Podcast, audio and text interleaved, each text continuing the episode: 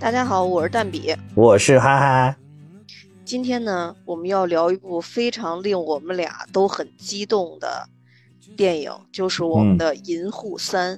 嗯，银河护卫队三，是吧？对，嗯，这部电影呢，已经非常受到，这说，怎么了？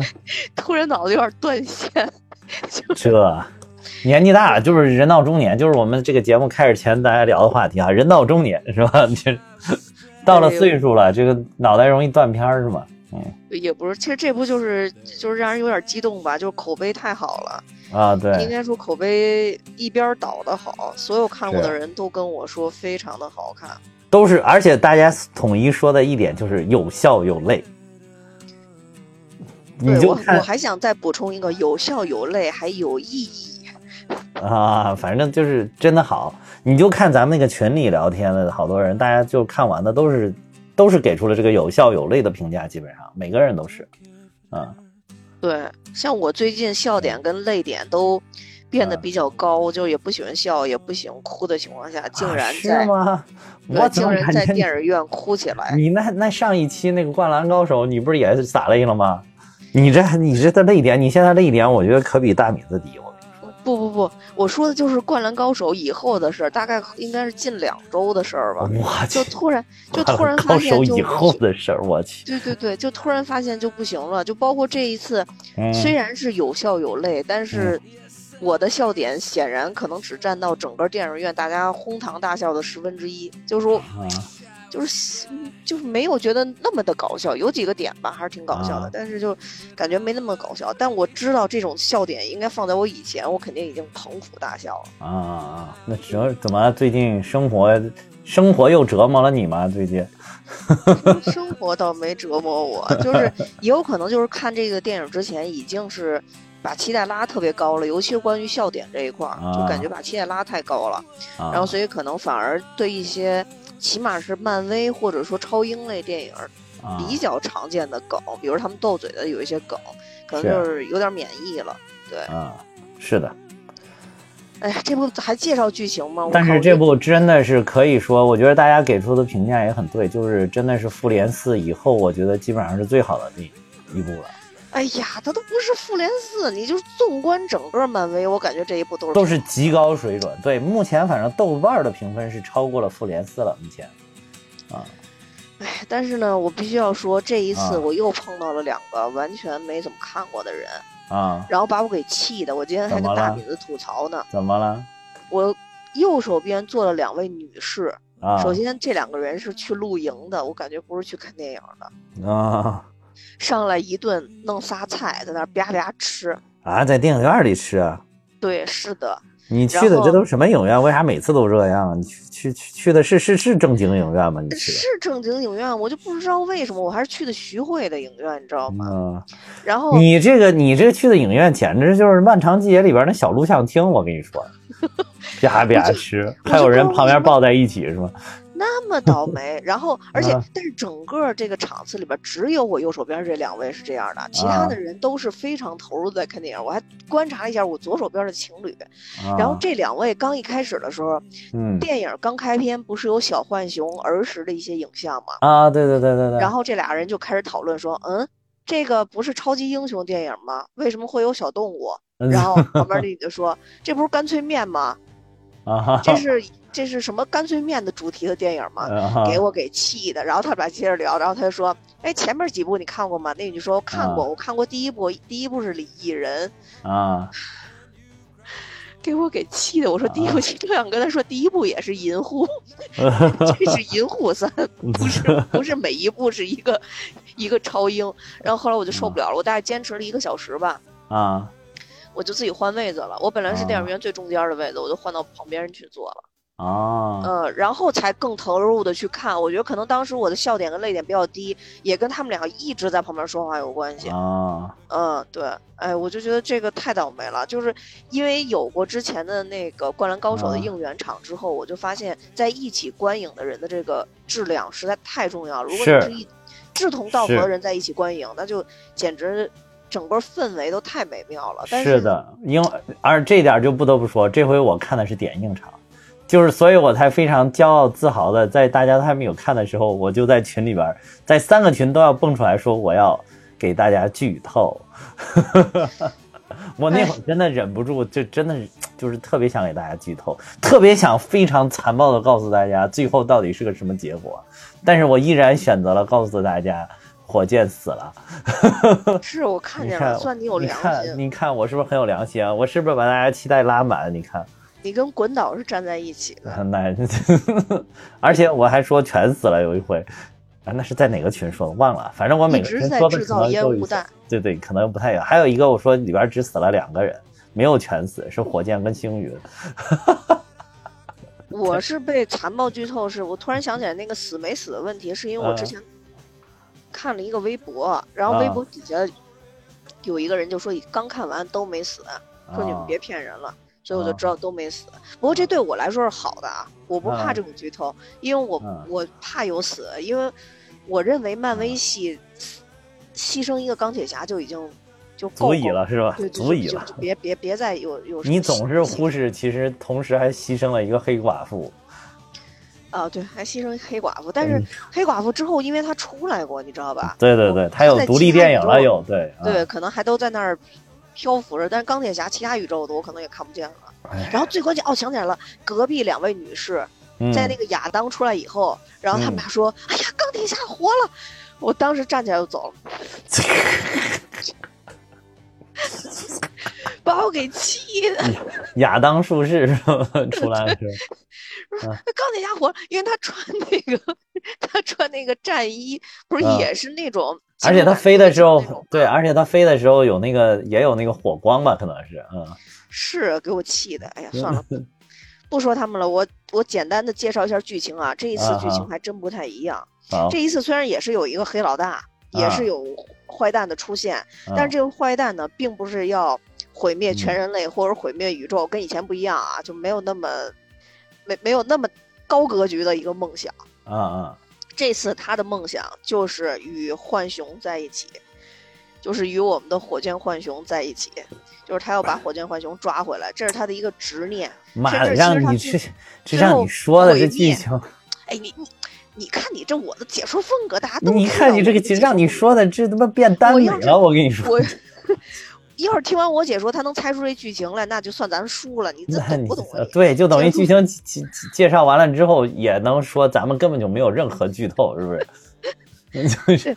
总之就是钟情于他嘛，然后就是是是，与就是宁愿毁掉他，也不愿让他跟星爵他们在一块儿嘛。是是是。然后后来就真的差点毁掉，然后星爵他们就发现他在心脏上面有一起爆器，嗯，然后他们就只能说寻找火箭浣熊当时为什么变成这样，因为你不溯源的话，你就找不到帮他解除这个东西的方式。嗯，于是他们就找到了大魔头。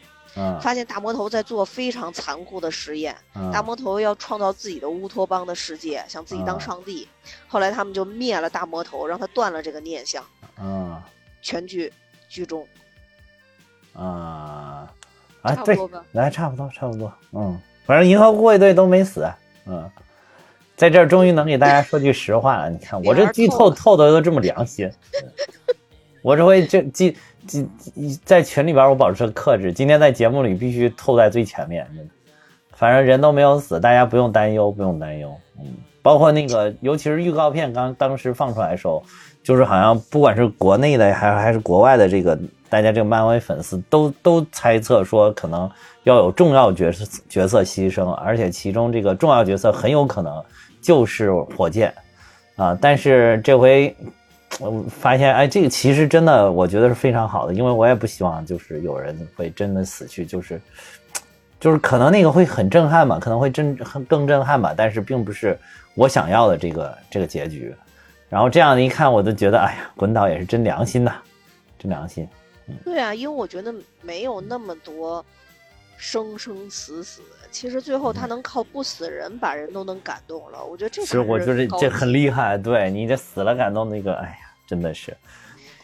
我要用影帝啊，梁家辉啊说的一段话，我看了一个他的采访，就是啊，他说他母亲为什么喜欢美人鱼，为什么他认为周星驰是伟大的？哦，就是说美人鱼这部电影，他问他母亲说：“你觉得感动吗？”他母亲说特别感动，就流泪了。然后说：“那你觉得好笑吗？有趣吗？”他他妈妈就说：“非常有意思啊，整个片拍非常有意思，很轻松。”然后他说他就那个在电影院门口等他妈妈从洗手间里出来。他妈妈出来以后就跟他说：“哎呀，说人类真的对海洋造成了很大的危害。”啊，然后他说：“所以有笑有泪又有意义，这种电影怎么不算好的电影？”所以我觉得就是特别巧的是，我觉得看完这个《银护三》，我也有这种感受。因为其实超英电影啊，虽然我觉得啊，我的追求就是爽就行了，是，但是因为看过最近一部《雷神》之后，我觉得就是。如果说全是爽，它也不太行，是吧？差点意思，对，也容易审美疲劳，是吧？对，就是因为超超英电影确实现在太多了，就是是是是，也也确实就是差点意思。对，然后所以我觉得这一部真的非常难得，而且当时次次就跟我说，当时他先看的，我还没看，啊，就跟我说看完以后就觉得真的应该保护小动物。我想他就跟梁家辉八十岁的母亲是一样的。对，尤其是我们又都养小动物，所以就更加感同身受。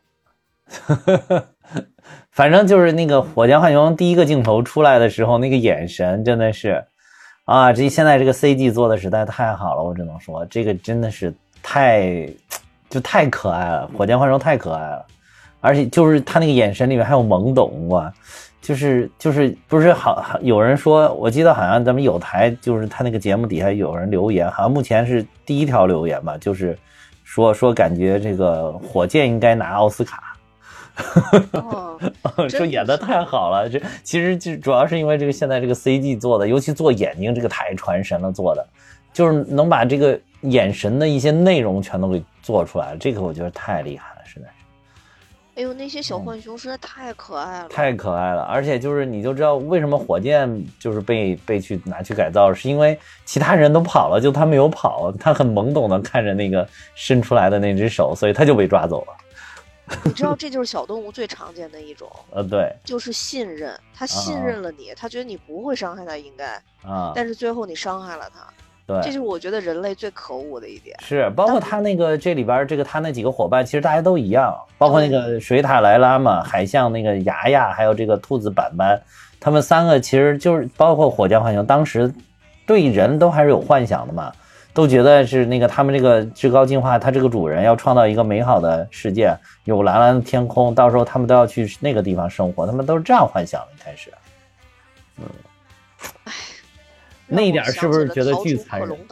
哦，是逃出克隆岛，嗯，那是寡妇演的，啊，是对对对，你说哪块巨残忍？就是他这几个小伙伴，我最后那一点，哇塞，都死的时候，天哪，那那块真的是对我的心灵造成了非常大的震撼，那会儿真的是，我我靠，那会儿我都没哭，我都我也我其实我全程都没哭，我全程都没有。就是真正的流下眼泪，但是就是真的很震撼且很感人，很感动。我我第一次震撼其实是看见那个板板出来，嗯，就是我看到那个莱娃和那个牙牙的时候，我都还好是吧？都还好，就没没觉得有什么特别大的变化。但是你仔细看他那个板板的那个制作特别细节，就是是他的腿。是完全被割掉了，就是剩一个头在那甩着，就他每次往前走，那个头都会在那甩一甩，甩一甩。是的，是的，他是靠那个他那个机械脚，就跟蜘蛛一样在那儿走着嘛。对，嗯，哎呀，太可怕了！就是这种编织出来一个幻想的世界，让他们以为他们都能。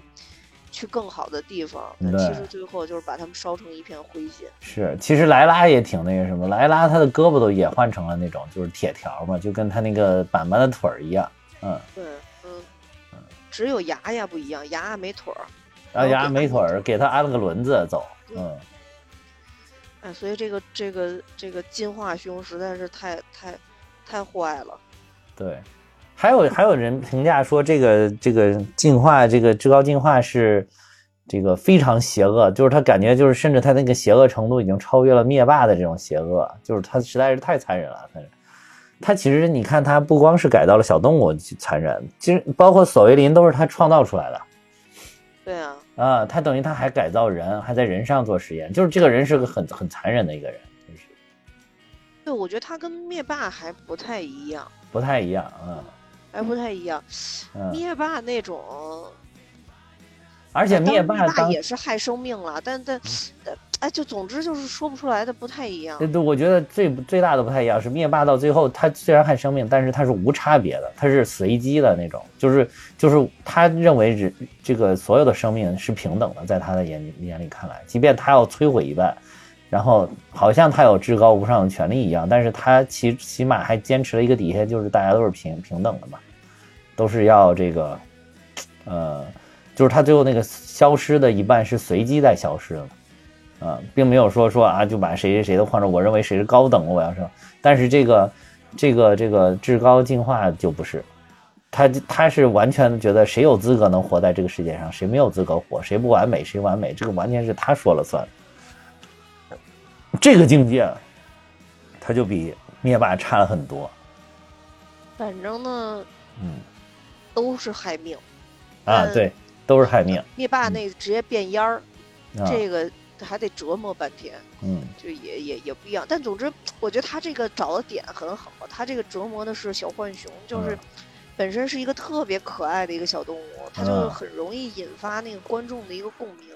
尤其是养这种小猫小狗，甚至养小浣熊这种类似的东西的人，看完了以后都是特别容易引发共鸣的。就看完了，你就会想到自己家里的小猫小狗，千万别让别人给害了，别让别让别人给带走。哎，小浣熊，对，反正这个这个里边，我感觉就是因为我觉得这这部特别好的一点，就是真的是把火箭作为了这个主线，我觉得挺好的。其实虽然火箭这部大部分时间都躺在那里，啊，就是是靠他的这个回忆，跟他在那个就是什么，这叫什么濒死的时候的那一些，就是对于人他的这个雄心的。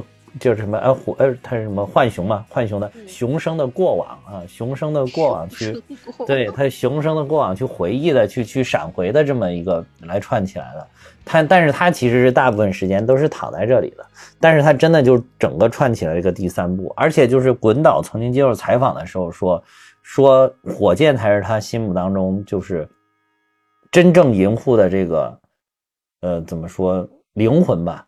就是说，就是因为有了火箭，才有了这部电影，才有了这个系列的电影，啊，这个是滚导接受接受采访的时候这么说的，就是他是很很看重这个角色的，然后所以他通过说说，而且说他在漫画里其实原来都是个十八线的小演员，等于是，并不重要，但是滚导就因为有这个情节，就硬把他打造成现在你看一个举足轻重的一个非常重要的漫威的一个漫画的角色。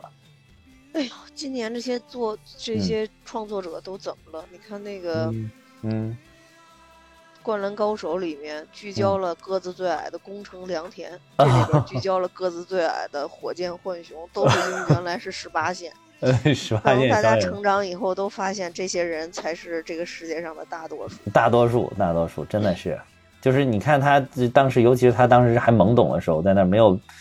就是在被改造之前的时候那个样子，真的就是大多数，就是最平凡的那些人。对，反正我觉得这个大魔头实在是，就有点像希特勒，你不觉得吗？啊啊，对对对，就是这个，就是他就是这种种族主义嘛，然后对，就是有点种族主义，法西斯主义嘛，他是属于嗯。这没错，因为我看到好多人都说他是呃这个屠杀或者改造，是因为他想创造像上帝一样创造一个乌托邦嘛。对，其实我老觉得他不是想创造乌托邦，我觉得他就是想当上帝而已。啊，是是，对吧？对，在他心里没有绝对的美好，对，就其实都是他的玩弄嘛，就这东西。是，我觉得尤其是他，你像他最后把那个。那个反地球其实本来就是本来是按照他的想想象去创造的一个反地球嘛，但是他后来又嫌弃这个反地球也不好，又把人就把这些反地球上的这些生物都是那种进化了之后的这种动物形态的人嘛，然后就也整个星球全部摧毁了。就我觉得，所以他其实真正在享受的是摧毁这个星星球，任意的摧毁这些生命的那种感觉，就是至高无上的权利，就是他其实不是至高。对，找个理由说你们不完美了，所以我要吹催完。其实不是，其实他就是纯粹享受，他不是至高进化，他是至高权利，就是他就享受这种至高权利的这种满足感，其实是。所以真的从从这个意义上讲，他真的就是一个法西斯主义，可以说，嗯。我觉得其实上帝的意义是在于原谅我们这些不完美的人，让我们能变得更好。他这倒好，直接给你替换了。啊，对对对对，所以就就是还是很残忍的，嗯。而且我觉得在现上帝的眼里，应该是众生平等的，是不是？对啊，所以说他像希特勒呀。我当时看完了以后就这个想法。是是是，嗯。呃，反正这个，而且火箭浣熊这个这这个主线牵着大家的这个。在走，我就觉得真的是，其实因为我去之前呢，因为预告片，大家就是我不是说嘛，国内外大家都说火箭要死，所以其实他一直牵牵着牵着我的心在走，你知道吗？我真的一直在担心他到最后真的就嘎嘣了，你知道吗？就就不在。那我是因为那什么，我还是看挺踏实的，因为我知道的。那个没人死吗？那 哇塞！我看我不知道，我是真的就是因为，但是但是我不得不说，因为我看的是点映场，我那场氛围也非常的好，就是所有觉得是笑点的点，大家都在哈哈哈，就哄堂的哄堂大笑。包括我身边，我身边就是我坐在基本上最右边一个位置啊，对我买的时候已经很晚了，最右边一个位置，我左边跟后面就被几个女生包围，就是以为是。是啊，全都是几个，而且很年轻的小女生，应该是都大学生，我估计是。就是你你我我去的时候，我就感觉我我说你们也来看，你们懂不懂这个漫威宇宙啊？结果哎，发现跟你的恰好相反，这几个人都很懂，就是都在点子上。能看点映的都是真爱吧？呃，真的是真爱。旁边这这位，哇塞，真的是都很懂。哎，所以我就感觉还挺好，那整体的整个整个氛围都非常的好，而且你知道氛围最好的那一点是哪儿吗？其实是在第一个彩蛋，就是你知道吧？你看这个正好在这儿给大家透一透第一个彩蛋。第一个彩蛋其实就是第一个彩蛋特别好，对，特别好，就是第一个彩蛋就是新成立的这个呃银河护卫队，怎么说呢？新成新一代银河护卫队，就是里边那个像星爵跟呃螳螂女。呃，达拉克斯是不是也不在啊？对吧？对，不在，也不在。然后还有那个谁，卡莫拉是走了嘛？然后也不在，就等于替换了几个新人，一个是这个术士亚当，是吧？嗯。还有一个是那个这一集新出现的这个小朋友，啊，叫帕罗维尔。呃，这个就这这还有还有还有谁？还有还有。呃，还有一个就是那个舒适亚当小宠物是吧？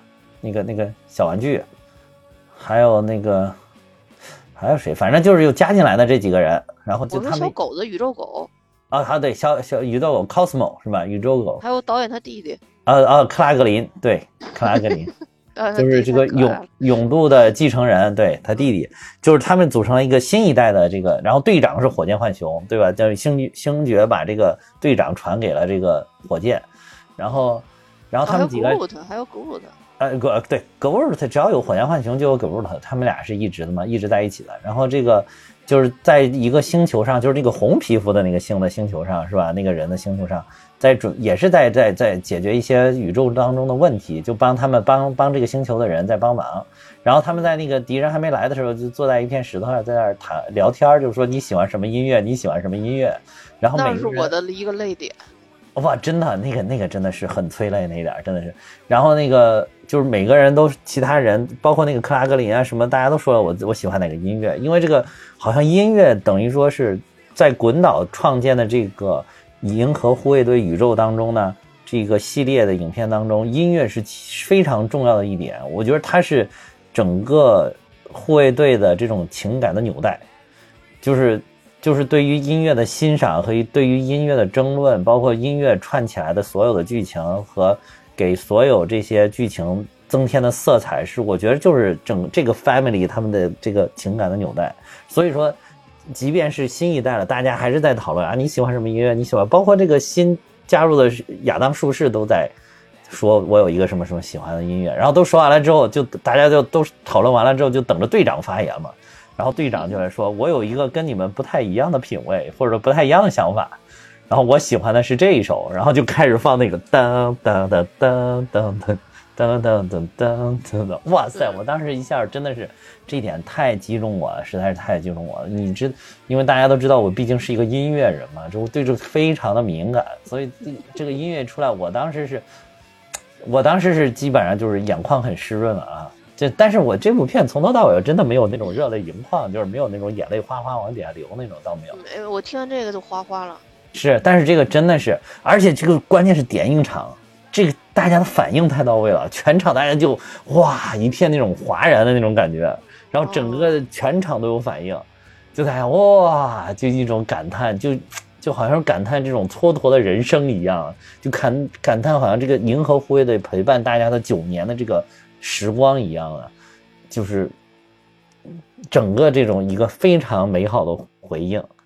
然后，所以我就觉得哇，点映场就是太好了。以后要有机会，不还是应该多看看点映场？就大家都懂这个，真的是都懂。点映场真的就是真爱粉嘛！而且它这里边还有一个点，我觉得设置很好。但是我我没有看到其他影评说这个点啊，就是当时星爵刚出现的时候，他的飞船上有一个女朋友。是他前一天解决问题的时候遗留在飞船上的，是的，是的。那个女朋友就是红皮肤的人，对，是的，是的，嗯，对，所以我觉得真的是故事在哪儿开始就在哪儿结束。对，对，对，对，真的是，就包括这个音乐也是，嗯，前后呼应。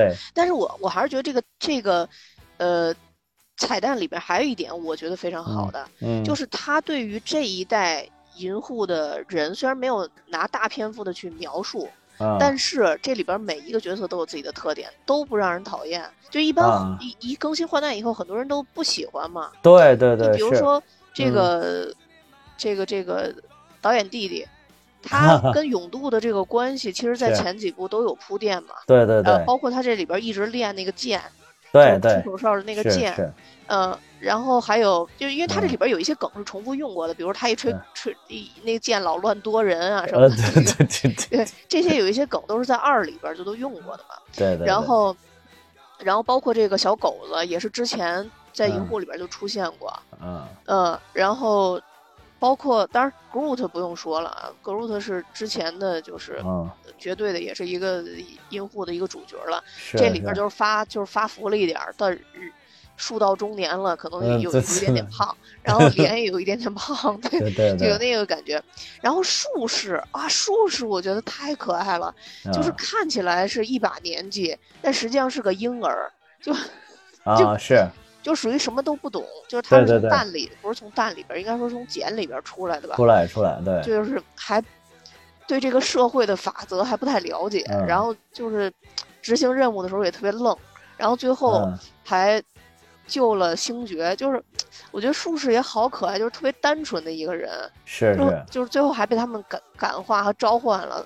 对，哎呦，就是每一个人我都觉得就那么的合适啊！当然还有那个，还有惊奇队长的闺女也是啊，是是非常这是这个好处。对，这个惊奇队长闺女是那个初代惊奇队长的闺女，可以说是。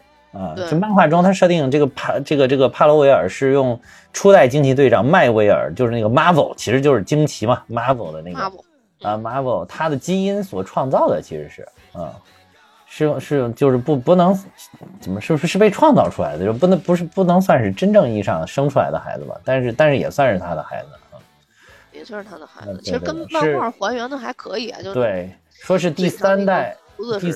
对对，第三代惊奇队长格尼斯维尔的妹妹，嗯，嗯，对，嗯，就反正这这里边的人，我觉得铺垫都挺好的，所以如果说再有下一代是银护的话，是，我还是不凡人，不对对，还是会去看那不烦人，这些人都不烦人，而且尤其他如果保持了他们这种银护一贯的这种风格的话。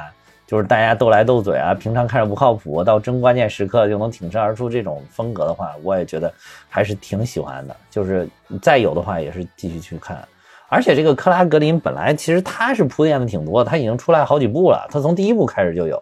对。而且就是因为他是从第一部的时候吧，就能看到他是这个那个那个勇度最忠实的这个。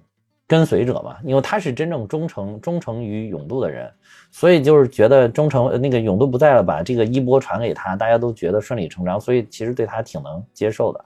而且不得不说，他毕竟是导演的弟弟，亲弟弟，所以导演对他也是真用心的。我感觉，家真是不停的在 帮他那个什么塑造他这个形象啊，反正他挺深入人心的啊。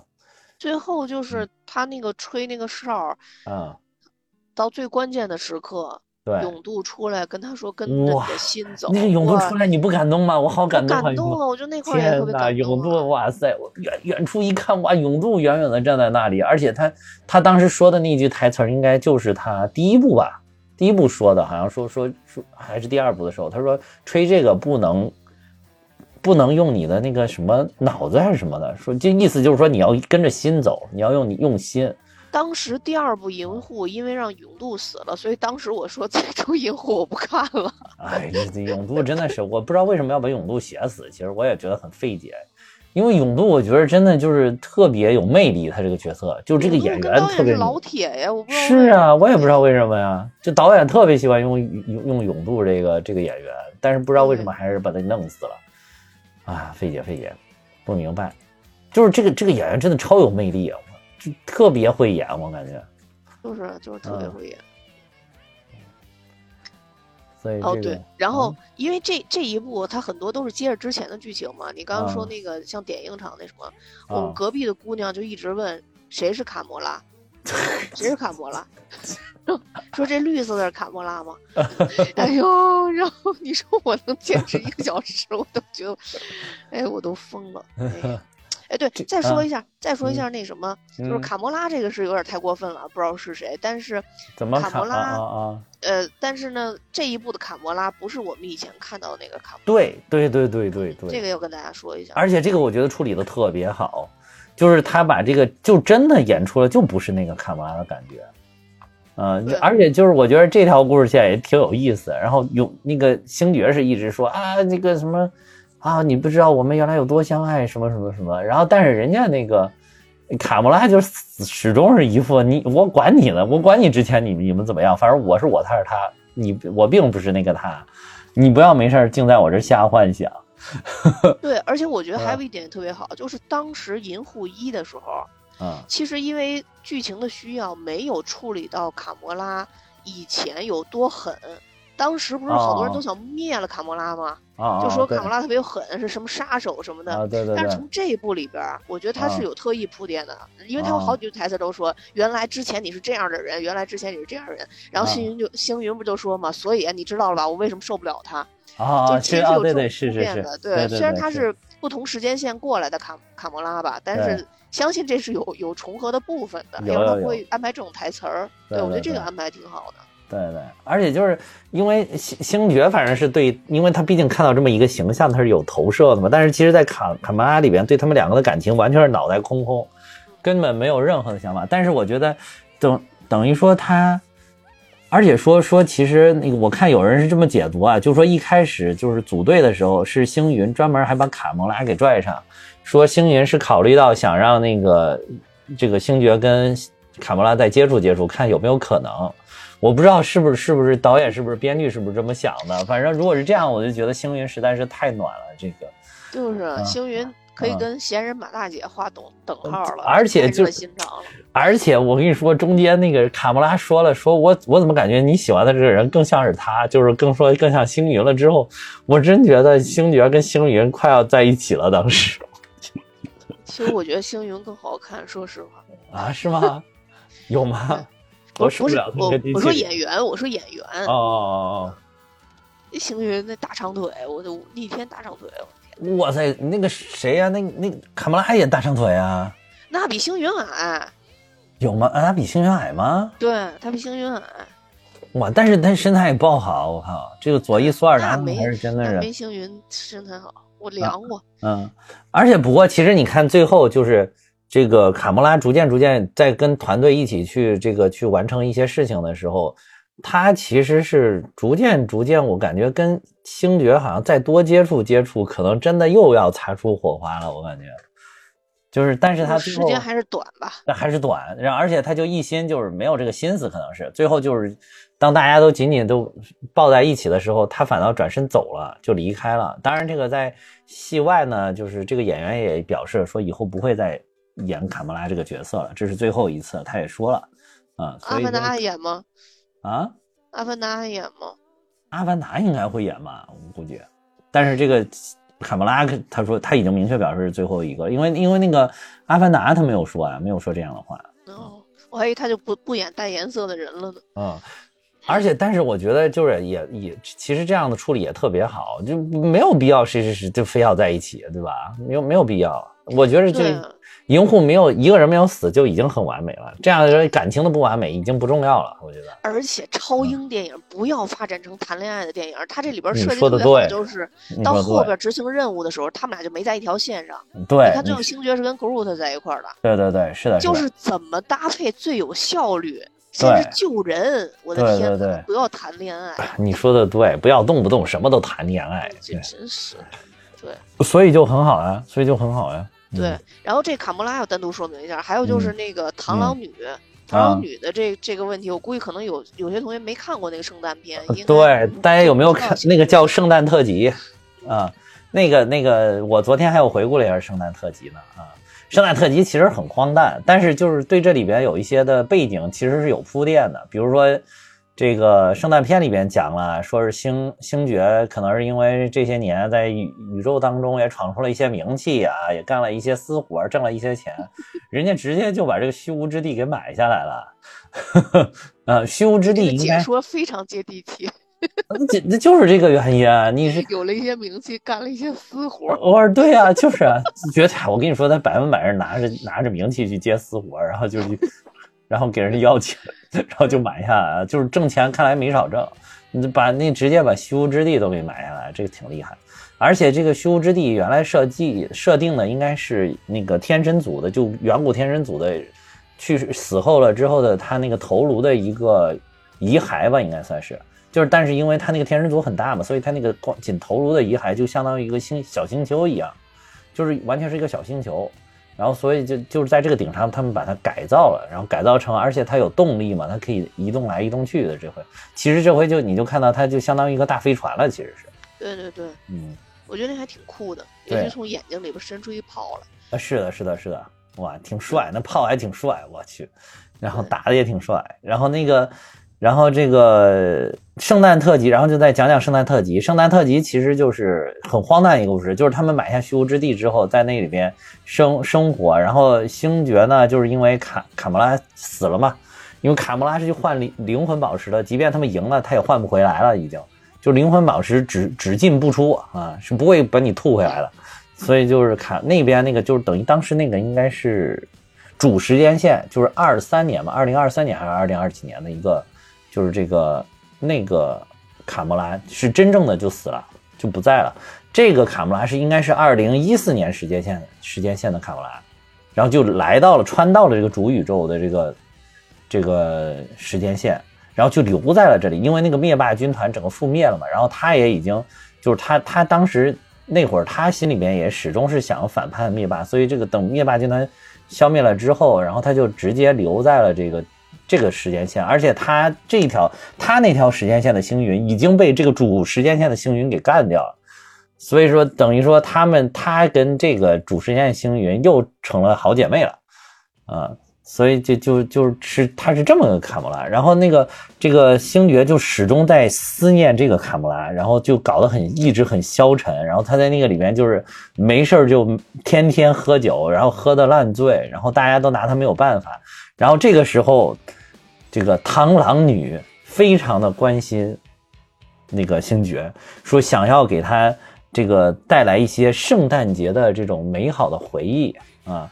说这为什么这里边就要讲到为什么螳螂女对星爵也特别的关心呢？是因为在这个圣诞特辑里面，最后揭晓，其实螳螂女是星爵同父异母的妹妹。对，就是的。而且这个剧情的铺垫，其实，在《银河护卫队二》里边，他老爹给他展示那些 PPT 里边就已经展示到了。对，那个就是对那种实体 PPT，对三 D 实三 D 打印实体 PPT 里边已经显示出来了。就是你那个里边有一个，你就看那里边有一个种族，就是跟螳螂女长得是一样的。就等于是他在那个地方，他爸爸也在那个星球上有播种，播撒出来的这种子应该就是这个 mantis，就是螳螂。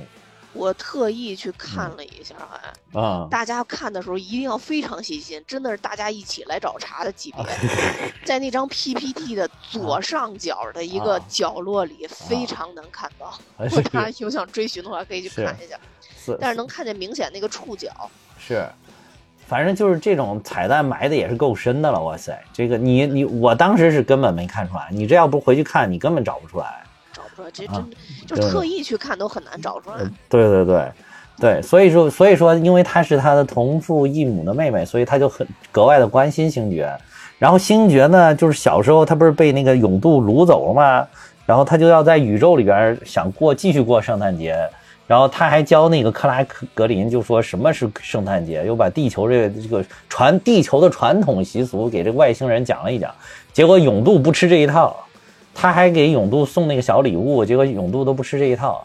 其实他给永度送的那个小礼物，应该就是那个，就是永度最后在飞船他那驾驶室，就他的驾驶座位那旁边一直摆着的那个，就是头发飞的那个那个叫什么名字我忘了。那因为那个是一个应该是一个挺挺有名的一个卡通的形象。我忘了那叫什么，就是就跟那个头跟小狮子一样的那个人，就是一个一个小玩偶，对对，小小卡通，对，其实是其实是他送给永度的，就是这个东西。永度其实挺看重的，但是但是永度当时听他们在那布置什么圣诞树的时候，反倒是特别暴怒，说啊什么你你们送东西，你们搞这些送来送去的小礼品，就表明你们很软弱啊。我们不需要送礼物，我们想要什么就要去抢，我们是掠夺者，怎么？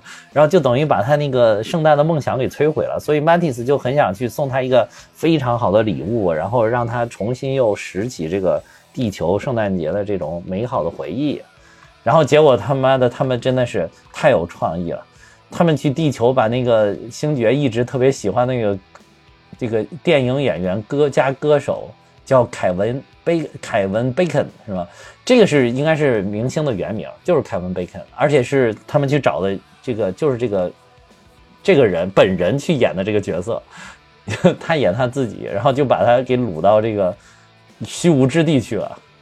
而且凯文贝肯一开始去了之后是啊，是因为 Mantis 给他施施加了一个什么精神影响，对吧？控制了他那个情绪，就是让他说啊，我愿意跟着你们走，愿意去当这个礼物。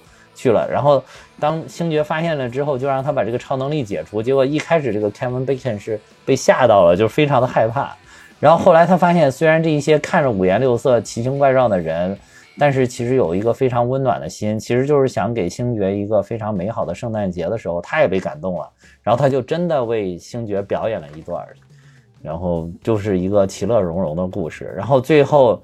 在这个片子的最后，其实就是螳螂女告诉了星爵，其实我是你的妹妹，是你的亲妹妹，同父异母的亲妹妹。然后星爵是很很感动的，其实是因为星爵的他的身边的人，他认为的家人都快死光，都快死光光了。就是他其实当时也没去看他他外公到底还活着没活着。对，没有。他觉得应该是死了。对对，因为他算了算这个时间，他外公应该是九十多岁了。然后，所以说这个又联动了，这个这个又回到了这个《银河护卫队三》的一个剧情的一个彩蛋，其实是就等于说他最后去找到了他的外公，发现他外公虽然九十多了，但依然健在啊。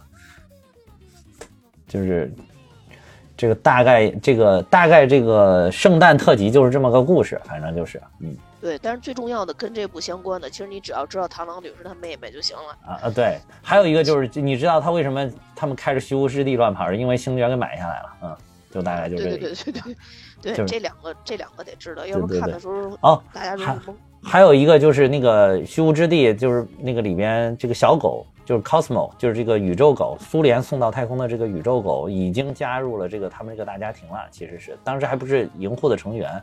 但是已经在那里面有很多戏份了，也也你也知道他大概是一个什么情况，因为他在最早在那个收藏家那儿出来的时候，他是没有台词的，你不知道他会怎么样，他是一个什么样的能力都没有，那都没有交代，只是一闪而过的镜头。但是在这个圣诞特别片里边，他已经正式的出场了。嗯，这集收藏家也出来了，他们在那儿打牌还是干嘛？不是，打牌的那个不是收藏家。啊，不是吗？不是，打牌的是他们第一集，是那个特别妖媚的那个啊，对对，第第一集那个给他们弄那宝石的那个，对，是他们就是拿到了那个力量宝石，想卖给的这个人，就是这个珠宝商，然后给他吓得够呛。对对对，然后其实他就是这集是在那边打牌呢，跟他们一起啊，等于说也也冰释前嫌了吧，应该算是，嗯。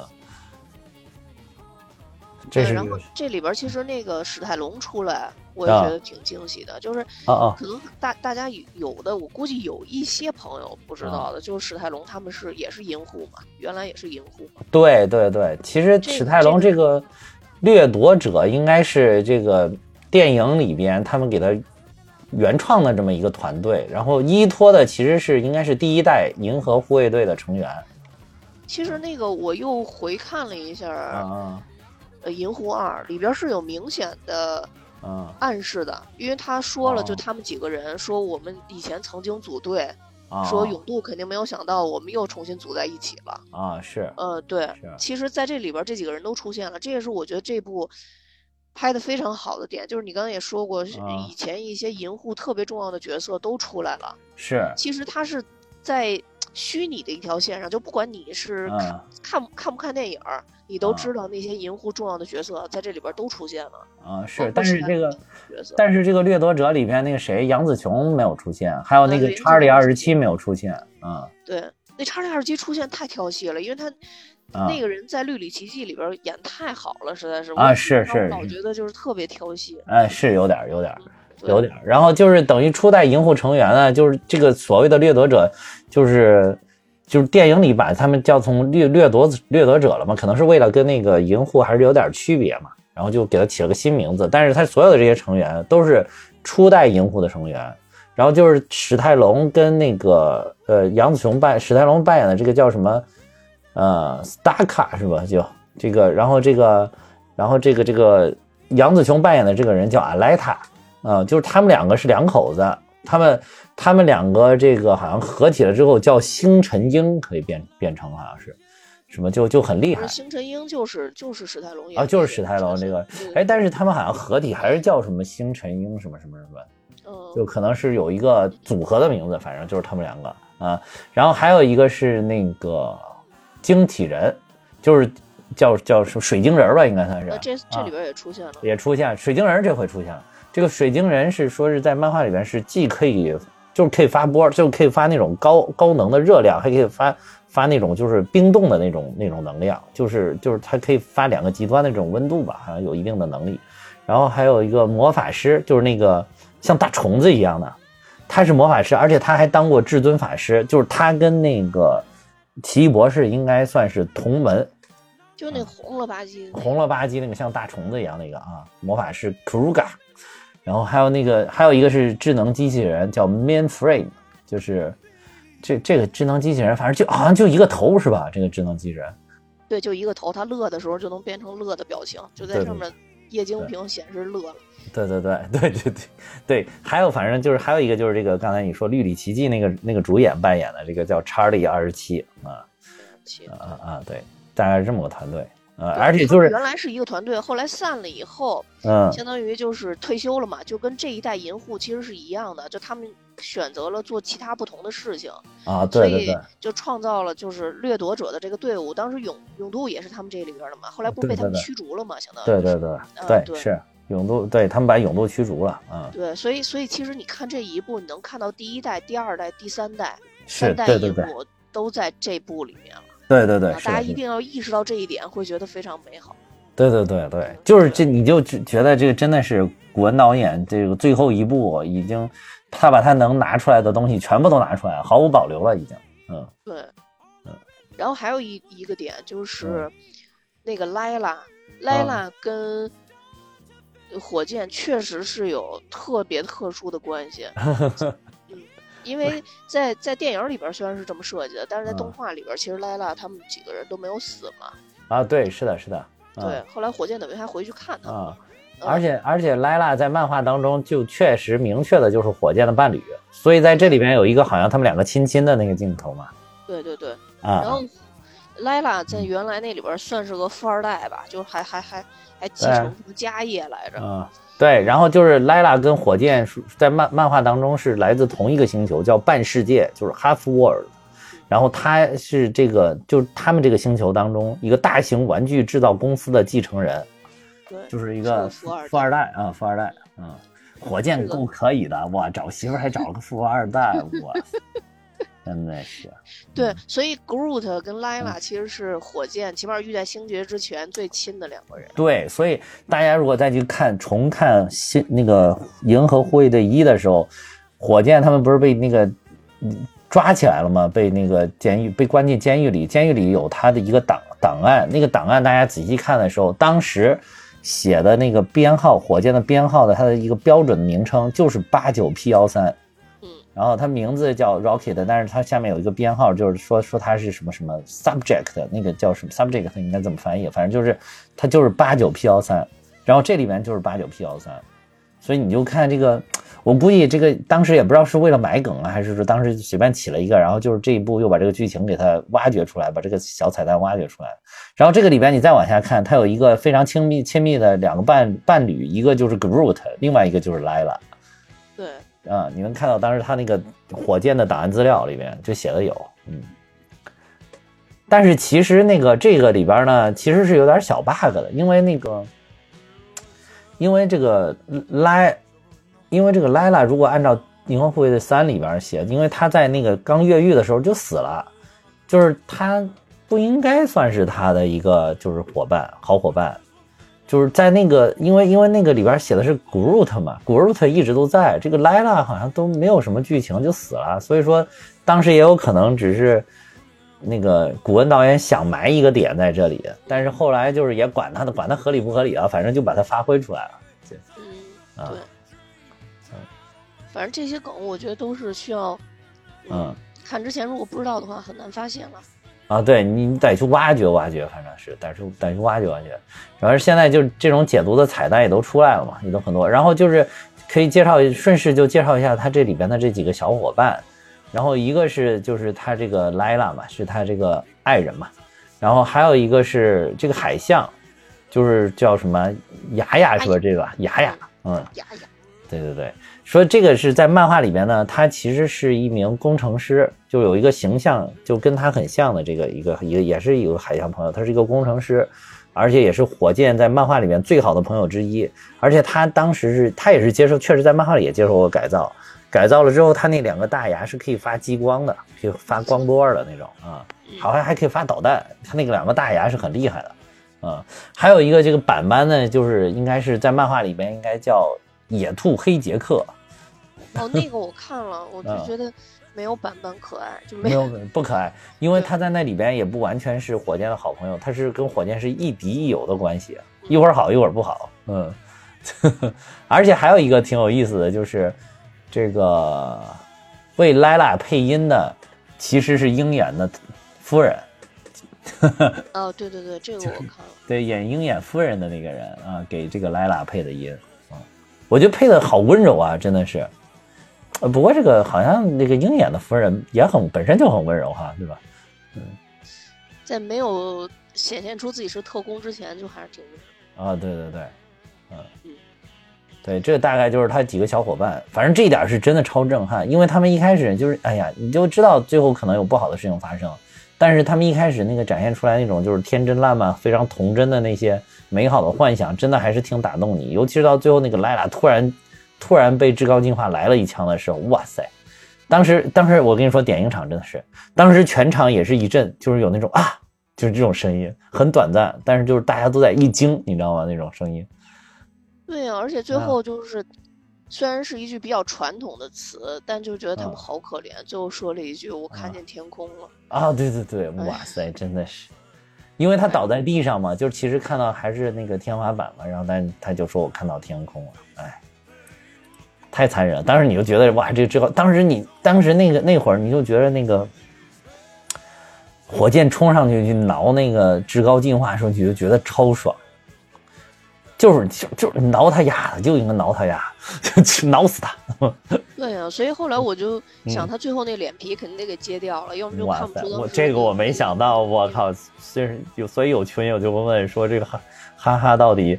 有里边有没有看到不想看的地方？就是看到害怕的地方，真的是谁真没想到为什么要给他揭掉啊！我去，我当时想肯定会揭掉，因为当时那个那个火箭挠完他以后，并没有表他什么样了，对，只显示他反正没有死，所以我觉得他一定会会放他那张脸，就感觉很像红骷髅。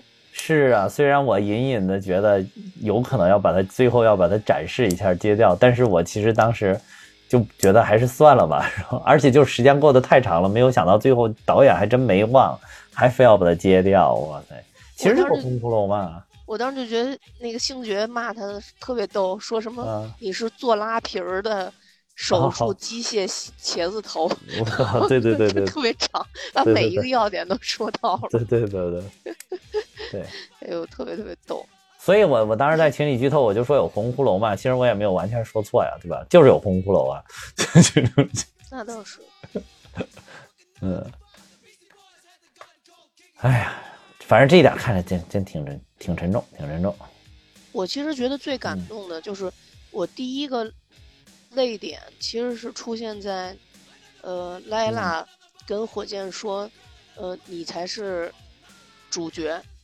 哦，是是嗯，是，那个是是我第一个泪点，就是看见嗯小伙伴们，其实，在世界的另外另外一维空间，还在非常快乐的活着。对然后，但是他们又坚定的为了火箭好，让他能回到自己的生活中去做那个主角。我当时，呃，第一个泪点在这儿。我其实第哦二个泪点嗯是在他们从那个飞船上往下跑的时候，小孩儿往下跑，我当时没怎么感动，我当时就哦觉得很像诺亚方舟。真真的非常像诺亚方舟。呃，小孩儿跑我当时没感动，其实是最后火箭，呃，啊就他们不是都回来救他吗？然后星爵跟火箭说：“快走，咱们就赶紧走。啊呃，然后火箭就说了一句：“等等，还有他们呢。啊”当时星爵说了一句话，说：“啊呃，说那个什么，说了一句大概就类似于小朋友们或者小孩儿们都已经撤离完了。”啊，然后当时火箭说了一句：“说不，还有他们。”对，就是第二批带着动物跑出来，那是我一个大泪点，就比后来哦听音乐还是泪点。我就觉得哦，其实大家已经习惯了，就是我们说世界的生命都是平等的，对，但是站在我们自己的种族，你是想不起来的。我呃没有恶意，但我依然想不起来。想不起来，只有火箭浣熊他自己能想起来他自己的同类，嗯。对，所以就那一块儿，我觉得特别感动。是，而且还有就是，其实一开始星爵都说了，说说那个要把我们赶快去解救这个就是飞船上的高等生物。当时他们已经框定了，就是说要解救高等生物嘛，就等于其实在，在人类的眼里，这些就是低等生物，就是可救可不救啊，就是实在行了，实在没事儿干了，就可以捎带手救一下。如果真的是很危急的情况，就算了。但是其实对于火箭来说，这就是他的同类，这就是他的同胞啊，而且多可爱呀！这些小动物对对对对，而且就是在在那一点，其实有个非常关键的点，这个我觉得就是有台解读的非常好。然后我就听了有台解读，我不是还在有台底下留言了嘛？还还还，我看还有听友发现了我默默的留言，然后就是这个就是就是它里边，我觉得那个院长解读特别好的一点就是。呃，我这个完全就是复述的院长院长的院长的话，基本上复述院长的观点，就是说，呃，就你看前几部，火箭就是就是被包括火箭就是银河护卫队只要出来的时候，不光是银河护卫队这个系列，包括复联什么的，就是只要有银河护卫队出来，就是大家会经常会叫他什么说啊你这个小浣熊怎么怎么着，还有些会叫他说你这个兔子，还有什么你这个刺猬，就是各种叫。然后反正每次叫他什么他都不满意，尤其是叫，而且就是叫他小浣熊的比较多嘛，因为大家一看他就是个浣熊嘛。然后但是他每次都骂骂咧咧的说说说，就就是用一些什么 F 开头之类的这种词儿骂人家嘛，说说说说说妈的你才是浣熊，我才不是浣熊，你们全家都是浣熊那种。就是当时你会觉得，就是为什么他他对于他本身就是浣熊，然后大家叫他浣熊，他还不满意。就是后来你你看了这部，他就把这个话圆上了。就是因为他应该是很小很小，就跟那一群小浣熊非常小，那些小浣你没法个头都很小嘛，应该是它们很小很小，甚至刚出生的时候就已经被这个至高进化圈起来了。它是从它是从那个笼子里面，它看不到它前面的那个标牌上写的它是 raccoon，是一个浣熊，它不知道它自己是什么，它只知道我是一个这样毛茸茸的一个东西，我是一个小动物，但它不知道它是浣熊。他这一步回去解救的时候，他才看了一眼笼子上写的，哦，原来是火箭，原来是浣熊，所以，然后他看完了之后，他就知道原来大家没有说说错，我说错，我真的是一个浣熊。然后所以他到最后出又就是整个醒了之后活过来了之后，他就他就说说我是火箭浣熊，他就自己把自己称作浣熊了。这是一这其实我觉得是一个大泪点，真的是是一个就是跟真的跟自己和解的一个过程，或者是一个和解的一个标志性的一个地方。但是他们四个人在一起起名字的时候，他就说自己叫浣熊啊，我特别清说了，啊，他说他是说了英他叫那个文说的就是 Rocket 呃，他说的是他叫 Rocket 浣熊。不是不是不是，他说的他叫 Rocket。他只说了我觉得我我就是看听的英文啊，他说我叫火箭呀、啊，是吗？他说的，他就是说的是火箭，但是我不确定那个浣熊是不是他自己说的，但是绝对有那个英文单词，大家可以去听一下。那不知道，反正他我我记得他说他叫火箭，因为他啊这点也是，就是起名字这点我觉得也特别特别感人，就是因为你要是一个系列跟下来，你就知道他为什么叫火箭。就是就是，我觉得最后一部滚导真是我我就说嘛，他把滚导把自己能给的全给了，就是就是我把这些能解释我都给你解释了，就包括我为什么叫火箭，是因为他那个三个小朋友，他这三个好朋友就也看那个天花板就觉得是天空，但是因为浣熊的智商很高，所以他老被那个至高进进化拿拉到外面去给他们解决一些很困难的问题嘛，然后他就能看到那个外面那个天空就是蓝蓝的天空，他回去还会给他这些小朋友们讲。说你们看这是天花板，不是天空，真正的天空是蓝色的，怎么的特别美，什么什么。然后他，而且他在那一点，他就看到了有一个就是往天上正在发射的火箭嘛，他就觉得那个火箭好厉害，然后就是他觉得火箭可以逃离这个地方，所以说他就给自己起名叫火箭嘛，叫 Rocket。对，其实其实他之前的那个就是，对于别人叫他浣熊的那个反应，我也觉得就是。嗯是之前让我觉得很奇怪的一个点，但是我跟院长可能想的不太一样。那期节目啊我也听，但是听了一半儿啊，后边还没听啊听完。嗯我当时结合他的歌词，就是他这里边不是他经常自己听那个 Creep 那首歌啊，吗是是是，对我结合那个歌词，我嗯自己认为的是，他认为他不是一个真浣熊，就所以他不喜欢别人叫他浣熊，因为他被别人改造过，他认为自己是一个怪物。就是啊对那个词里边说我已经不完整，我是一个怪物，我说不清楚我是谁。是所以我当时的认知是他当时已经不知道自己是谁，他他并没有找到真的自我，所以所以啊所以才那样。这是我当然这是我个人的解读啊，以院长的啊解读为主。呃，对，反正那个我我我原来是你这么理解的，嗯，就是我我原来就是你这么理解的，就觉得因为他是他觉得自己是被改造的，他不是一个真正的浣熊，所以说别人说什么他就特别特别恼火嘛，然后就是，而且因为而且第一部里边他还说了一句台词，嗯在第一部《银护一》里边有一句台词，就是当时他折磨他们，并且啊杀了自己的兄弟姐妹。我觉得如啊果他就是都有意识到这个这个这个玩意儿兄弟姐妹，就是当然他跟三的剧情可可能会不一样啊，因为这个显得特别特别小。但如果说郭对盾一的剧情的话，我认为他是知道自己是是个什么东西的。哦，那那就不太清楚。反正我觉得就是，如如果是这个是就是按院长的那个解读来理解的话，我会觉得非常非常的感动，就是非常非常的，就觉得好心酸啊！就是原来我不知道我是什么，原来。但是但是我觉得就是，如果是按照你就是原来咱们理解的这种方式呢，他最后不知道那个那个滚导，他专门给那个他看那个标牌的那个一个镜头，我觉得就可能就没有意义了。因为那个那个他去看了一眼那个标牌顶上写的是什么，那个是专门给了一个镜头的，嗯对，是专门给了一个镜头。对对我觉得我当时想的想法就是，嗯他来救曾经的自己。哦呃，对，而曾经自己是一只真真正正的浣熊。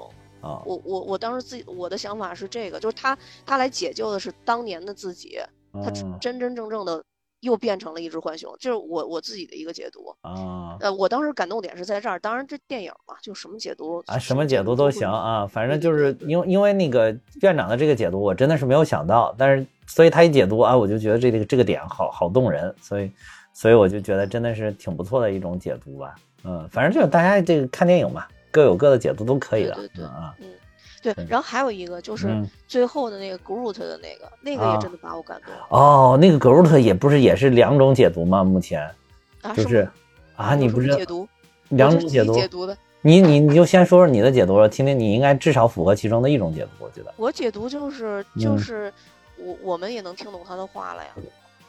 嗯，对对对对对，这个解读是超感人的。这个解读就是就是等于说，滚导真的是，哎呀，我真的是滚导给足了，这部真的是给足了。而且他就是后来你能意识到，他原来之前一直在铺垫，因为那个是在拿那个谁卡莫拉一直在铺垫。对对对，我就是因为这个点。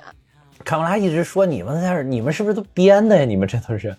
啊，你他就一直就这个词儿，语气也没什么变化。你们非说是这个意思，不是编的呀？对，而且我卡莫拉说：“我已经知道你是谁了，你不用一遍遍给我介绍。”啊，对对对对对对对，因为这个这种话好像是之前什么在在银护一还是什么，也有人这么说过。对，是的，知道知道啊。但是后来后来渐渐渐渐，包括星，其实哦对，银护一里面好像就是星爵啊、星云啊，一开始都听不懂这个古尔特讲话，因为他他们没学过嘛。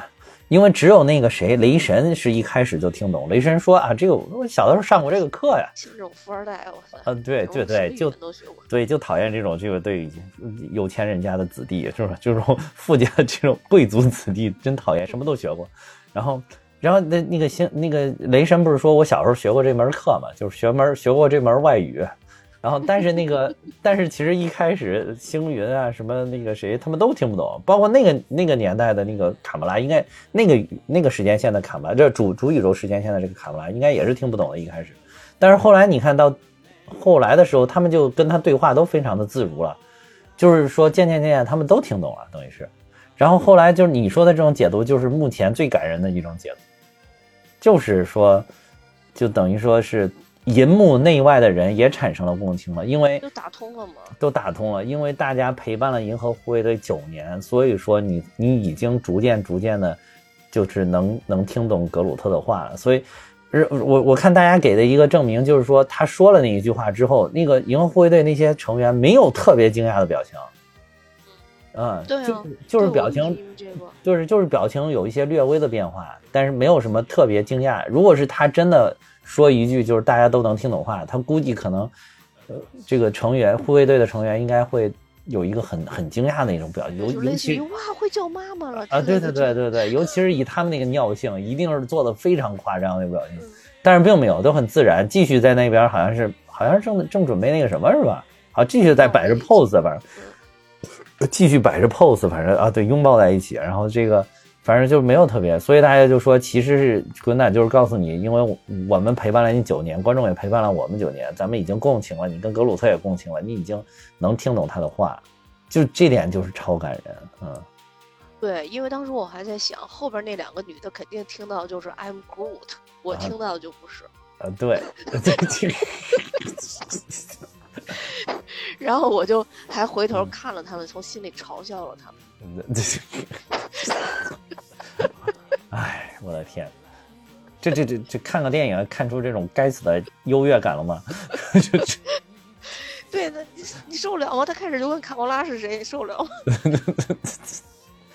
然后那个，然后还有一种解读，其实就是比较普通了。还有一种解读就是说，格鲁特也努力的在学大家的说话，所以他已经学会了大家说的话，所以他说了一句 “I love you guys”。嗯，这个我觉得解读就很普通，但是我觉得也也合理，也合理，嗯，也对，就是反正电影嘛，就怎么解读都行。但是我觉得，既然有更更令人动容的解读，不如大家就相信那个更令人动容的解读吧。嗯，对，但是就是这种语言环境，各个星球的语言都有，他他也不太容易学会那个话。你看那个打乒乓球那个那小孩儿，嗯，邓超他儿子。不是就是因为什么语言环境太复杂而说不出话来吗？他这不是更复杂吗？你说是不是？对，真的更复杂。而且对，说到了，既然提到了语言这个点，就不得不引引出这个里边另外一个非常令人动容的点，就是毁灭者德拉克斯。啊，对对对对对，哇哇，这一集他真的出彩。这你以为他就是一个从头到尾的纯沙雕，后来你才发现他原来是一个从头到尾内心都那么善良。且温暖的父亲，对这个也是我感动的点，也是因为他，他就回到了第一部，对，当时刚认识他的时候，其实他们都一直没有变，对对，然后就是你你我，因为这后面这几部就没有再提过他那个什么。他他要为他的女儿、为他的爱人去报仇的这个事儿嘛？你以为这个事儿对他来讲已经不重要了？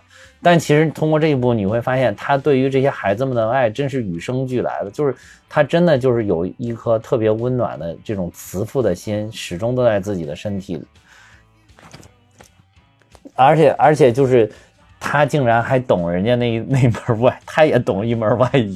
秋秋秋秋秋秋，他也懂一门外语，而且就是本来就是他早都可以出手解决的一个很简单的问题，结果他憋憋憋到最后才，然后螳螂女就特别，螳螂女不是老跟他呛火吗？两个人不老怼互怼，然后说哇塞，你你不是会这个吗？然后他说你们又没有问我。对不起太贱了，这德拉克斯真的太贱了，真的。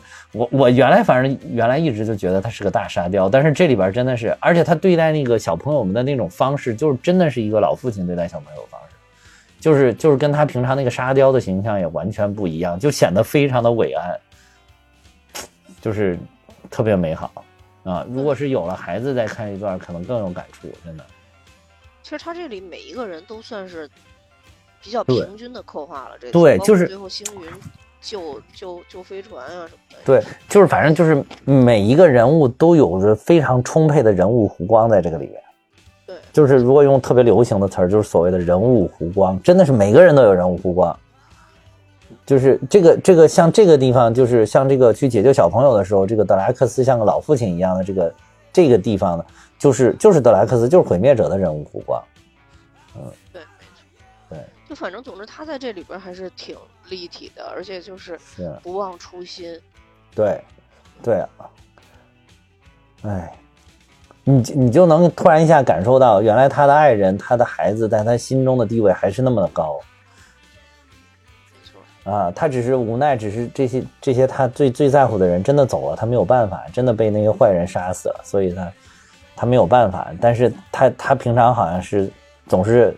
搞一些很很很沙雕的事情，然后跟这个螳螂女两个人一起说一些特别冷的笑话，然后还还每次都笑得特别开心。其实你发现，哦，他笑得再开心，这一块始终是他过不去的一个坎儿吧？可能是，嗯嗯，内心最深处的那种温暖，嗯，就就很美好，很美好，嗯，非常美好，嗯。其还有就是他妈最后是不是就是死了呀？就是死了，就是爆炸了嘛。那个那个飞船爆炸，但是我觉得那太草率了吧，这个啊，而且他不是也是那个什么至高进化制造出来的一个很高等的一个民族嘛，就是萨维林嘛。他是说毁就毁了吗？对，但是他一下就爆了，反正就是哎，而且就是亚当术士不是因为他觉得他是他妈妈嘛，然后就就一看那边快要爆胎，赶快要去救他，结果还没有救到就已经爆炸了。然后我看他还挺伤心的，这个亚当术士，嗯，呃，最后亚当术士救星星爵那块儿，还模仿了一下那个，对对对，你看朗基罗的大作啊，你看你看朗朗基罗的那个是那个画是就是创世纪的一个系列壁画当中的一部分嘛，那这一部分就叫做创造亚当，而且正好就是亚当去解救这个星爵嘛，所以就致敬了一个这个。而且创世纪的根源的文化其实就是生命平等嘛，所以我觉得他这个放在这儿做还挺好的。对对对，不不过这个致敬已经很明显了，这个致敬就是当时你一看就知道是致敬这个，嗯，这个挺明显。有些地方的致敬你还得去挖掘挖掘，这个这个我感觉就非常明显。哎，亚当术士，亚当术士其实这里边怎么说呢？反正亚当术士在那个。漫画里边是一个非常非常强大的存在，其实应该是一个不亚于这个惊奇队长的一个角色，甚至更。这里其实也挺强大的呀，啊，这里也挺强大，就是没脑子，但强大是挺强大的。对对，这里边就是感觉就又是一个好像是像一个超人一般的存在，对吧？像 DC 里边超人，对大傻子超人啊，对。然后就是漫画里边呢，亚当术士是由这个一个叫。英克雷的科学组织创造出来的，就是这个英克雷，这个也是一个那个，怎么就是就是像至高进化这边刻画的至高进化一样，是一个就是也是钟情于就是致力于基因改造创造这种非常牛逼生命的这么一个组织。然后就是他创造出来这个亚亚当，一开始是说是没有姓名，就被称为他，就是 him，在漫画里就是 him，啊，说他诞生的目的呢，就是为了这个创造一个完美的人类。但是后来好像不受控制了。嗯，对对对。而且他在那个漫画里边，好像刚出来的时候也是像那个婴儿一样，就是这种小朋友的一样，经常失控，控制不了自己的这个能量能力，所以就是，但是后那个什么，你就是特别像小朋友啊，他那个那个剑打到他头上，他也觉得不是在伤害他，他就说阴险，拿东西拽我。对对对，而且后来是他是介介绍，他后来是那个什么，他后来是借助了这个在漫画里面，他是借助了灵魂宝石，才让他的这个呃。比较稳定，就等于给他赋予了一个可能比较成熟的灵魂吧，才让他的能力变成比较稳定。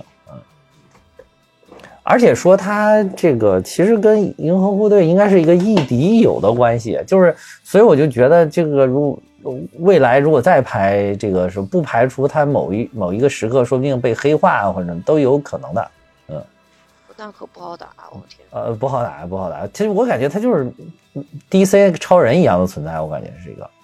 啊，他他跟那个惊奇队长有的一打，反正，这不知道下一代会怎么拍了，但反正星爵肯定是跟他们分开了。明显从彩蛋上看，星爵是有自己电影了，应该是。对对对，星爵或者星爵以后会出现在比如复仇者联盟五六啊什么这样里边啊，没事串一串什么，然后或者单独再有一些什么故事，嗯，我差不多了，我。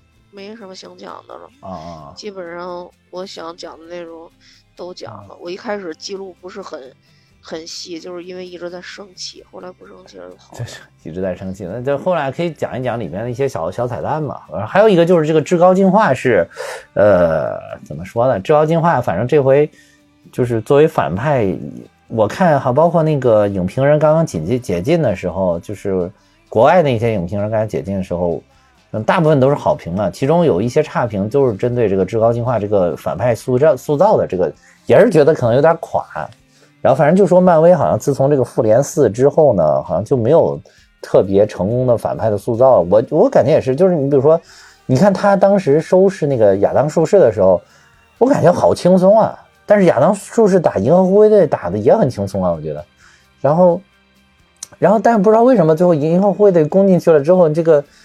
至高进化好像就不太厉害了，他不是能够，就是他他不知道他是靠什么，不就能把那个亚当术士直接给他摁在墙上，就隔空一物一样了。后来不是给打坏了吗？他身上应该是他那个战衣。哦，他是靠那个。后来不是那对对，后来那个火箭不是一枪就把他胸前那个。胸罩给打掉了嘛？哦哦，是是是是，哦，是因为这个是吗？哦，原来是这个。反正就是因为看到那点我就想起来那个蚁人三吧，应该是蚁人三里，就是前一段什么量子狂潮那个里边，那个里边那个征服者康不是一开始在他那个飞船里，不是也是能随便的怎么操控你啊，就把那个蚁人直接捏在墙上，也是隔空一物一样的。哎，到最后大决战的时候，他从来没有发挥他这个功能，这个这个能力啊。就很奇怪，我说我说这里边也是，我说这不是靠这个隔空一物，这个收拾收拾亚当不挺厉害？怎么到最后就就不行了？你要说他不之前一直上下左右打那火箭吗？后来火箭掉下来，拿枪一枪就给他那什么，这也是，当然这块也是我觉得拍特别好的，就没废话，就没有说一一般什么受之前之前受过残害的动物都看到那个残害自己的那个人都会瑟瑟发抖，然后手发抖。火箭根本就没有一一枪就把铁胸罩给打了。对的，而且就是很很符合火箭的性格。火箭就干你就是这么干脆，我没有什么道理可讲，就是想干，就就是，嗯。然后就是在那个，就是我看那个彩蛋里面呢，就是就彩蛋解析里边呢，就说说在漫画当中呢是这个叫这个至高进化应该是。一个叫赫伯特·温德姆的这么一个人，他是来自二十世纪三十年代，就等于一九三几年的一个痴迷于进化的遗传学家。然后就是因为实施这个不道德的实验，被牛津，他应该是牛津大学的一个教授吧，可能科学家，然后就被牛津大学开除了。然后后来他在汪达的格尔山建立了汪达格尔山建立了一个基地。在那里利用自己研发的装置进化成更高级的人类，然后成为了全知全能的这种叫至高进化，然后就叫自己叫至高进化。嗯，就是就是这里边一个，我觉得他建造那个装置还挺牛逼的，就是那个能把人什么就短时间内就能经历什么上千万年的进化，是吧？就一下就是你一个一个小小乌龟就变成龟仙人了，是吧？特别搞笑太。吓人了。啊，我但是很吓人，那个就是就这个这这一点就是进化这一点其实也挺吓人。而且后来他们解救小动物的时候，有一个被进化成畸形的小动物，被改造成畸形的小动物，那个也好吓人，你发现没有？后边那些猪什么的，乱七八糟的，都应该是那个进化来的吧？哦哦，对对，那个猪也是，猪是那个它专门进化来就是对那个猪头怪嘛，那个是是为了就是保护自己的，嗯，那个那个应该叫埃尼曼，就是它进化的那个那个系列，就是那个猪头啊什么的，就是用来保护自己的那那些人好像叫埃尼曼，嗯，他进化的还有一个叫什么 Zeronians 什么那个那个一个种种族，说那个种族就是特别爱好和平，嗯，要就是和平。哦啊哦哦哦，就是他一开始就就要要和谐，要和谐，一直在强调。，就是他创，就是我说的这是漫画里面，就是他漫画里面的创造，一个是这个金灿灿的这个索维林，还有就是我说那个就是这个爱好和平的种族，还有一个就是保护他的那个就是埃尼曼，就是是用来保护他的那些人，这些就是把这个动物改成了这种大妖怪一样的，然后就是战力很强，就是用来保护他自己的。嗯然后还有就是，呃，就是这在在在那个这个这个这个就是电电影里面，就是至高进化不是致力于让这个动物进化成新人类嘛，然后就是把它放在这个反地球上，说这个情这个应该是就是出自漫画当中的情节啊，这个哦这个应该是跟漫画之中的基本上是一模一样的。地球也挺有意思，对对对一点儿也很其叫什么其乐融融。啊，对对对，对。但其实你看，就是那里边不是也有那个熊？猫就那么潦草，啊对感觉就是套套了一头套。我天啊，对对对，我觉得也是，我觉得那里边真是反正奇形怪状，感觉化妆的那个熊猫尤其潦草，我感觉。就我当时特地记了一个熊猫潦草。这这尤其潦草，真的是笑死我。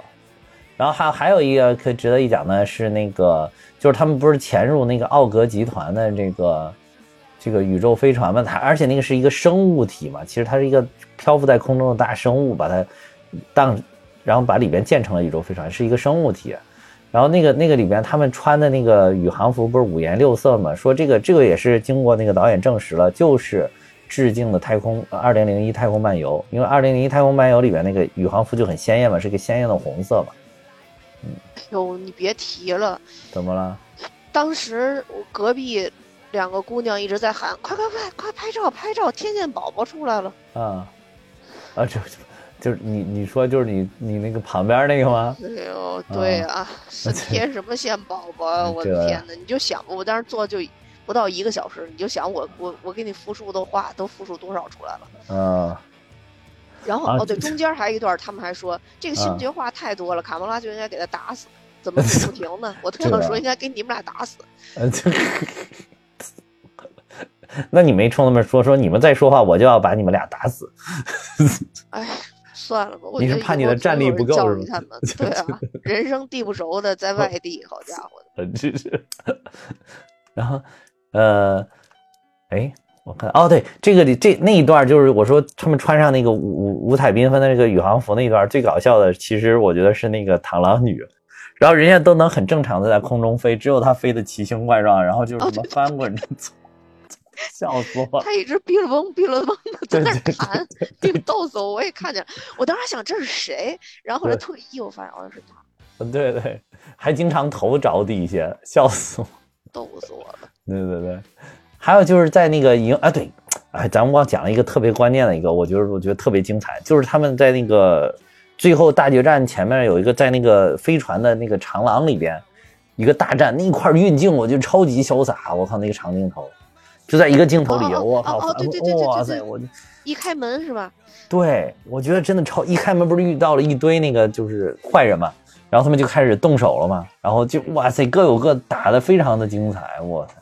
而且那星爵还有铺垫，先扔出一些东西，我说怎么扔出这些人也没爆炸啊，粘身上。啊，后来发现星爵有另外一个镜头是摁到那个按钮，然后所有人都被电死了。啊，是是是，对，就好潇洒。那个主要是那个镜头哇，就是不停的在三百六十度回转回转，然后就是反正穿插运镜那种，反正就运镜运的特别好看。我我觉得已经好久没有在漫威的电影里看过这么好看的打斗了。我觉得，啊，而且就是有台的院长就把这个称为他看过的最佳的这个动作动作设计，啊，这个反正这点我倒觉得有点言过其实吧，但是这个已经不能说最佳，但至少是已经相当佳，就是数一数二好的了，已经是我觉得非常精彩，非常精彩。我喜欢那个，嗯呃，叫什么素鸡，素鸡，啊素鸡的那个那个那个里边，当时把大块头啊和那个弟弟都关在监狱里，啊后来他们越狱的那一段。啊，那段是我特别喜欢的，到现在都记得，而且音乐卡点实在卡太好了，对那个真的是卡点卡特，对对对对。那个非常抖音 TikTok，就当当时的 TikTok 风，哎呦，真的非常抖音，我去，恩姐，嗯嗯，还有就是这个在就是不是银护他们一路杀出重围的那个路上嘛，不是卡卡穆拉当时还指着一个就是那个长得很像萝卜那个嘛，就说说就说说说啊说先干掉这个萝卜什么那个嘛。说说这个，这不然后那个萝卜不是还显得说特别紧张，怎么怎么着？说这个其实也是有有有彩蛋的，就是说这个这个人这个角色是致敬了地球这个咱们这个目前这个主宇宙现在不是说是地球六幺六嘛，然后这个那个是致敬的是地球二五二七幺，二五二七幺地球当中就是里边那个灭霸成为了维护银河系的正义使者。就是，然后惊奇队长、黑寡妇和星爵等人则变成了宇宙海盗，就是他们是就整个这个正邪颠倒了一下。然后还有就是，就是他们这个银护里边呢，就是对应格鲁特的角色就是这个萝卜。然后这个那个格鲁特不是说 I am Groot 吗？然后在那个宇宙里边，这个萝卜就叫 I am Root，哦。就是这么致敬了个这么个萝卜人儿，特别搞笑，我去。这我我觉着滚导，因为因为滚导，我记得当时好像指导这个漫漫威的时候，他就说他是这个漫威漫画，就是他好像是漫威，他不光是漫威漫画，他是漫画的大粉儿，就可能他看的这个，他对于漫威的漫画可能尤其的喜爱，就是进行了很多的研究。我觉得他真的是把这里边能能玩的梗都给挖挖透了，挖掘透了，每一个点都挖掘到了，就非常的厉害。还有一些小的这些彩蛋吧，就是。他被就是这里边不是那个星爵说他要靠魅力去迷倒一个妹子嘛，不就叫那个叫乌拉是吧？就是那个妹子。啊、哦，这里边对这这简直是滚倒专场了，都是他老铁啊，都是老铁。那个妹子是是那个 X 特遣队里边的那个捕鼠者那个女女生。对，大家如果要是看过 X 特遣队，就基本都能对上号。这里对对对对对，是是那个，还有那个就是他们就是发现这个主角就是就这个银护他们。潜入了潜入了这个宇宙飞船的那个女的那个监控器看监控器的那监视员，就是滚岛的夫人，叫詹妮弗·霍兰德。然后他也出演过这个 X 特遣队，还有出演过这个和平使者。他在里边叫那个就是那个女特工哈考特，啊，其实滚岛的夫人。啊，滚岛又用弟弟又用夫人，真是可以可以，真可以。啊，而且就是这个至高进化这个演员叫楚克伍迪伍吉。就是他在 X 特遣队里面也也出演过角色，就是那个队长穆恩。嗯，对，嗯、对，那个还是很重要的，那个角色真的还很重要。对对对，对，嗯，然后就是由这个，就是就是那个队长特别讨厌的那个官二代，叫就是那个演员是皮特戴维森，他在这个 X 特遣队里边也也有角色，叫黑色守卫。哦，那个人长挺帅的，痞帅痞帅的。对对对对。对，是挺瘦的脸，是是，对对是是是。然后这边就是 老演个被老被他队长嫌弃那个了，对那一块儿去笑死我了。他那个队长老嫌弃他，我去。然后星爵说：“我们队里也有这样的人，嗯，我很理解你。”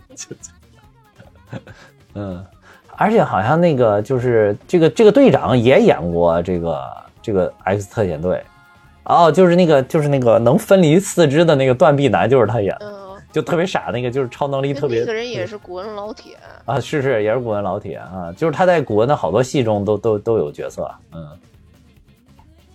而且他在那个对，而且而且这个人呢，在《银护一》当中就是配音出演了一个人，就是就是配音出演了一个就是被卡莫拉暴击的一个外星囚犯，就是当时他是给为那个角色配了音，嗯。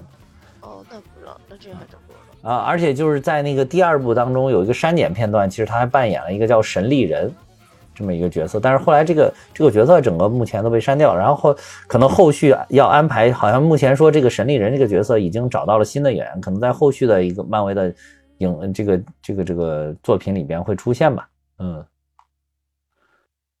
哎呀，好像已经越开越跑吧。对对，而且哦对，还有就是还有一个小彩蛋，就是说这个帕罗维尔，呃，在漫画里面应该是一个双性恋，就是就是最后那个小小姑娘，然后她的这个同性的伴侣是双性恋还是同性恋？反正是是反正就是不是异性恋，反正不是纯异性恋。然后就是他在那个漫画里边，他的这个伴侣就是同性伴侣，就是德拉克斯的女儿。